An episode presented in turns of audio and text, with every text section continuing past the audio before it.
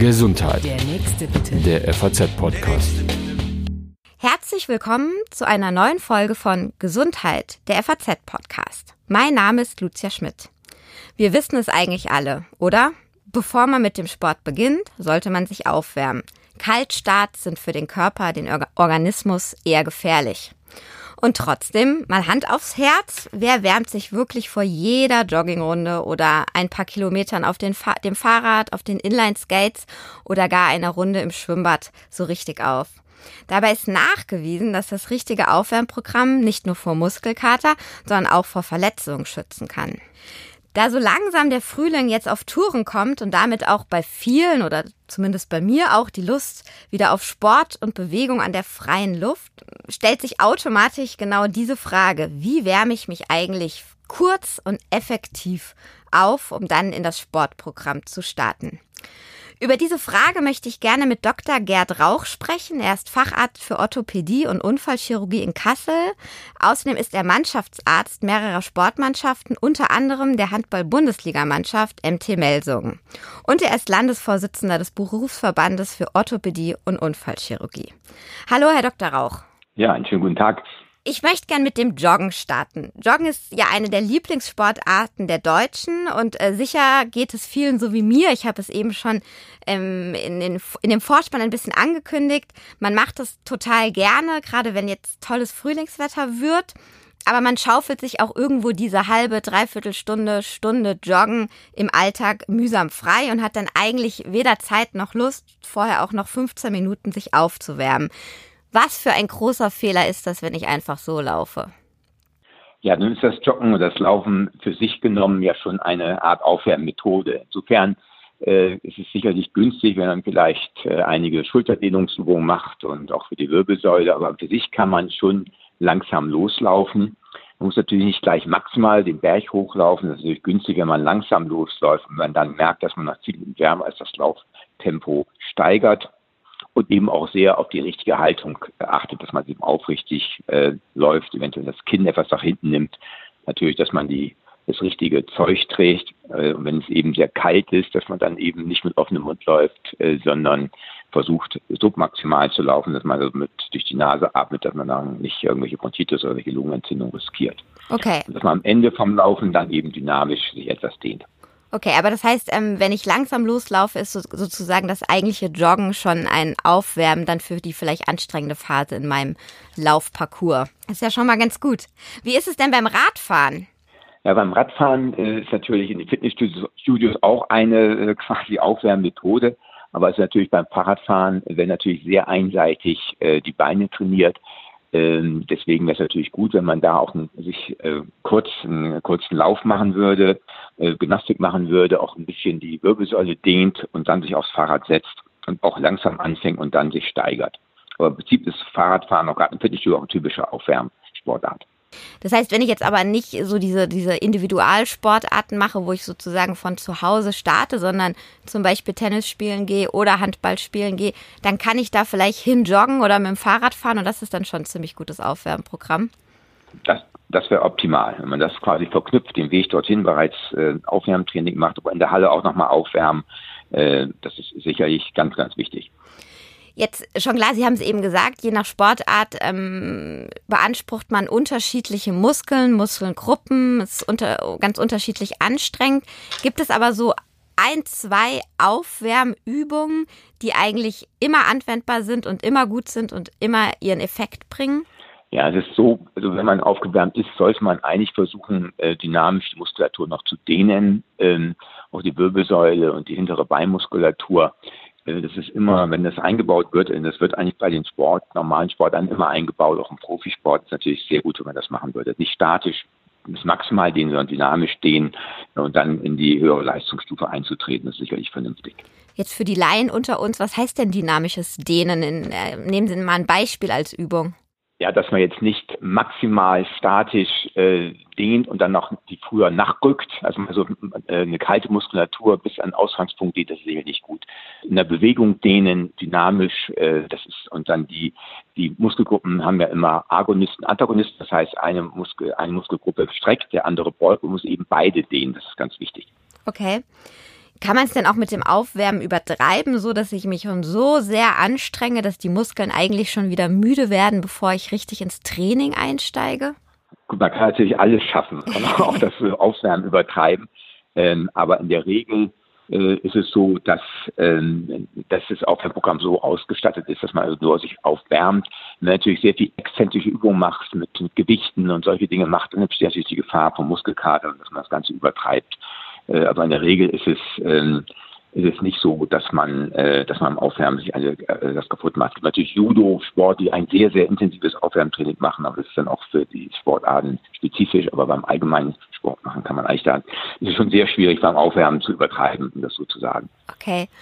Jetzt ähm, verhindert man damit ja Muskelkater, einfach weil die Muskeln wärmer sind, wenn ich mit den Übungen beginne. Aber ja. die Studien zeigen ja auch, es ist eben nicht nur der Muskelkater, sondern tatsächlich kann man durch das richtige Aufwärmen die Verletzungsgefahr rapide senken. Ähm, was gibt es da für eine Studienlage zu? Ja, das ist in der Tat schon untersucht worden im Profisport ähm, relativ gut ähm, und auch ähm, bei den die FIFA hat also das FIFA 11 Programm gemacht und hat bei Jugendlichen gesehen, die waren zwischen sieben und zwölf Jahren, das sind also zwei Gruppen. Eine Gruppe hat Aufwärmtraining gemacht und, Präventionsübungen gemacht, die andere Gruppe hat nichts gemacht und da war in der Tat so, dass nach zwei Jahren die Aufwärmgruppe, wenn ich mal so nennen darf, eben knapp 50 Prozent weniger Verletzungen hatte. Das ist also ein Riesenerfolg und das kann man auch für Kreuzbandverletzungen, Vorderkreuzbandverletzungen, Spitzensport feststellen, wenn da also entsprechende Präventionsübungen, Aufwärmübungen gemacht werden sinkt die Verletzungsrate eindeutig. Und gilt das, jetzt haben Sie gesagt, das sind Studien von Profisportlern, gilt das so Pi mal Daumen auch für Amateure? Das kann man auch absolut für den, für den Breitensport nehmen. Das ist, äh, kann man auch für den Breitensport anwenden. Ist natürlich gut, wenn man bei Kindern anfängt, dass die Kinder das automatisch lernen, dass sie also, wenn die auf den Platz gehen, wissen, dass sie sich aufwärmen müssen und dehnen müssen. Für den Erwachsenenbereich immer etwas schwieriger, sowas neu zu, einzuführen. Aber am besten wäre es, die Kinder lernen das machen das automatisch. Das ist eigentlich das Ziel von solchen Programmen. Okay, jetzt haben Sie eben schon das Kreuzband genannt. Ähm, sie sind auch Sportmediziner oder Sie betreuen eben viele Sportler. Was sind denn so die häufigsten Sportverletzungen in Deutschland? Ist es das Kreuzband, das reißt? Ja, das Kreuzband natürlich eine, eine klassische Knieverletzung. Äh, Gott sei Dank äh, treten natürlich häufiger die kleinen Verletzungen auf, wie Bänderdehnung am Sprunggelenk, äh, Muskelverletzungen, also Prellungen oder Muskelzerrung. Das sind eigentlich die häufigsten Verletzungen. Äh, die Kreuzbandverletzungen sind quasi Großverletzungen, die vor allen Dingen in den Kontaktsportarten auftreten, wie Fußball, Handball, Basketball. Äh, und eben auch leider beim, beim Skifahren jetzt. Das ist natürlich auch eine häufige Skiverletzung. Mhm. Und ich habe äh, gelesen, ähm, dass auch Frauen besonders gefährdet sind, sich das Kreuzband zu äh, reißen. Warum? Genau, es gibt da verschiedene Statistiken. Also Frauen sind zwei bis achtmal gefährdeter. Das liegt wahrscheinlich daran, äh, dass die Frauen häufiger ein X-Bein haben, die Männer eher zum O-Bein tendieren, also mehr in die X-Beinstellung reingeht. Das ist natürlich die Muskelung, Muskelbemantelung bei den Frauen um ca. 30 geringer. Und äh, natürlich auch hormonelle äh, Einflüsse untersucht. Wie sagten das eventuell im, im Rahmen äh, Östrogenpeaks äh, bei der Regelblutung das erhöht Das hat sich aber wissenschaftlich nicht bestätigt. Ähm, aber es ist in der Tat so auch im Handballsport, dass Frauen äh, zwei bis achtmal höher Verletzungsquote haben als Männer, was die Kreuzbandverletzung angeht. Und gibt es da jetzt spezielle, vielleicht nicht nur Aufwärmübungen, sondern auch Trainingsübungen, mit denen ich mich als Frau davor vielleicht schützen kann? Ja, es gibt mehrere ähm, Programme. Äh, das eine ist von der Deutschen Kniegesellschaft, das heißt das Stop-X-Programm. Es geht also darum, dass diese X-Beinstellung vermieden wird, äh, dass man das stabilisiert. Das äh, ist also, das fängt quasi so bei der Rumpfmuskulatur an, als auch bei der Hüftmuskulatur. Die äußeren Muskeln der Beine müssen gestärkt werden äh, und dann eben auch Konditionsübungen und dadurch kann man eben die Verletzungshäufigkeit reduzieren das muss, wird in dem Profisport, ist das in, äh, auch bei den Handballern beim Fußball in jeder Aufwärmübung eingebaut, auch diese Präventionsübung. Die wird also ganz intensiv trainiert, äh, um das zu vermeiden. Auch bei den Frauen-Handballsport ist überall mit drin. Äh, das nennt man eben das, äh, ja, dieses Stop-X-Programm bei der Spielgesellschaft. Gibt es das 4x4-Programm von der Verwaltungs-BG und da gibt es natürlich das FIBA 11-Programm. Das hat auch solche Komponenten drin, das um nur drei Beispiele zu nennen. Denn es gilt immer Prävention vor Reparatur. Das ist also das Entscheidende, Vorbeugen vor Reparatur. Und das ist gerade im Profisport auch extrem wichtig. Natürlich auch für den Breitensport anwendbar.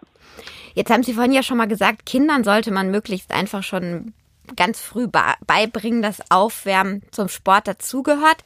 Haben Kinder denn auch schon so ein hohes ähm, Verletzungsrisiko, wenn sie nicht richtig aufgewärmt sind?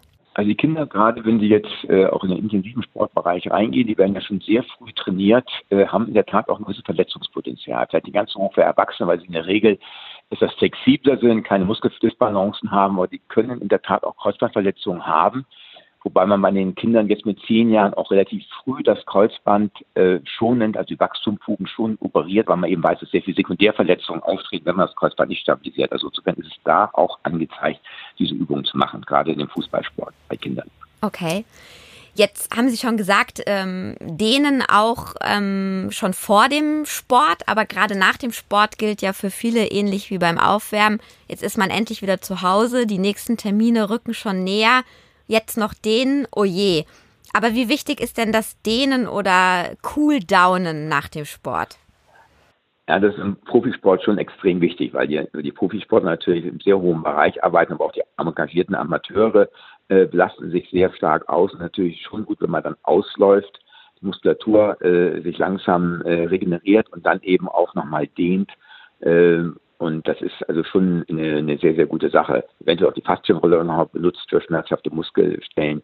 Ähm, das wird auch in dem Profibereich natürlich äh, gemacht. Manchmal ist natürlich auch bei Handballprofis haben verlorenen Spiel einfach schwierig zu motivieren, aber da achten wir jetzt vermehrt drauf, dass das gemacht wird. Weil es auch schon, äh, dieses Cool Down ist schon der Beginn der Regenerationsphase, muss man ganz ehrlich sagen, für die Sportler. Und was ist die Gefahr, wenn ich es nicht tue, als jetzt nicht Profisportler, sondern als Amateur? Gut, ist natürlich die, Frage, die Gefahr, dass man vielleicht dann doch eher einen Muskelkater bekommt, dass der Muskel verkürzt. Das ist auch eine Prophylaxe für, für leicht Muskelzerrung, dass man eben äh, äh, die Muskulatur dann aufdehnt, damit eben äh, nicht Verkürzungen und Zerrungen entstehen. Das ist also schon mal vom Vorteil. Mhm. Ja, und ähm, jetzt vielleicht zum Schluss noch die Frage, der Winter ist vorbei. Viele sind jetzt motiviert, mit Sport wieder an, loszulegen, gerade an der frischen Luft haben Sie noch ein paar Tipps neben Aufwärmen und ähm, Abwärmen, was ich noch tun kann, um möglichst effektiv zu trainieren? Ja, es ist sicherlich ähm, einfach gut, überhaupt was zu machen. Also Bewegung ist Leben, dass man überhaupt was macht. Äh, kombiniert hat man eben in der Regel den Winterspeck abtrainieren durch eine optimale äh, Ernährung, eventuell Intervalldiät, dass man nur, einen, nur einen bestimmten Tag, äh, am, äh, nur eine bestimmte Tageszeit Essen zu sich nimmt, dass man wirklich das macht, was Spaß macht. Also wenn man halt äh, man wegen Arthrose hat, dann kann man eben wandern mit Gehstöcken, äh, Fahrradfahren bewegen und dann eben auch die Sportart durchführt, die man gelernt hat, in der man viel Spaß hat und halt auch in der Gruppe, um ein bisschen sich anzuspornen, das würde ich eigentlich empfehlen. Also überhaupt rauszugehen, was, was, was machen, das ist eigentlich entscheidend. Da kann man für jedes Niveau was finden. Das kann der 70-Jährige genauso machen und wandern mit seinen Freunden, wie der 20-Jährige, der eine längere Läufe beginnt oder längere Fahrradstrecken absolviert. Und was Sie auch sagen ist, aber kein äh, Bierchen nach dem Sport. Der Alkohol macht all das, äh, was ich gerade trainiert habe, wieder zunichte. Gebe ich das so richtig wieder? Ja, leider ja. Ich meine, das ist ja immer eine Sache, die auch selbst im äh, Handball-Profisport schwer umzusetzen ist. Der Alkohol setzt die Re Re Regenerationsmechanismen im Körper auf Null. Es passiert dann wirklich nichts, wenn man zwei Bierchen trinkt. Äh, erstens kriegt man gleich wieder das Gewicht drauf. Äh, zweitens, äh, wie gesagt, äh, ist die Leber beschäftigt, aber leider regeneriert der Muskel nicht. Das ist ein Riesenproblem. Alkohol im Profisport auch untersagt, gerade auch diesen englischen Wochen. Das ist äh, eigentlich ein absolutes No-Go. Und ist natürlich auch beim Skifahren immer sehr schlecht. Die Leute fahren sechs, sieben Stunden Ski und dann äh, werden drei, vier Bier getrunken. Das ist eigentlich nur, nur schade. Und, und es steht natürlich auch die Gefahr, dass bei der letzten Abfahrt dann ein Unfall passiert, wenn man da alkoholisiert runterfährt. Da kann man nur appellieren und hoffen, dass das eben verstanden wird. Aber es ist nicht ganz so einfach, das umzusetzen. Gerade bei den Männern auch nicht. Okay. Also in der Hoffnung, dass mit dem Appell wir jetzt nicht alle wieder abschrecken, ähm, mit Sport Nein. zu starten oder sich eben richtig auf ein Training vorzubereiten, äh, möchte ich mich bei Ihnen bedanken, Herr Rauch. Vielen Dank, liebe Zuhörer, für Ihr Interesse. Wenn Ihnen der Podcast gefallen hat, freuen wir uns, wenn Sie uns abonnieren. Und ansonsten sage ich bis zum nächsten Mal. Ja, herzlichen Dank. Auf Wiederhören. Gesundheit. Der nächste bitte. Der FAZ-Podcast.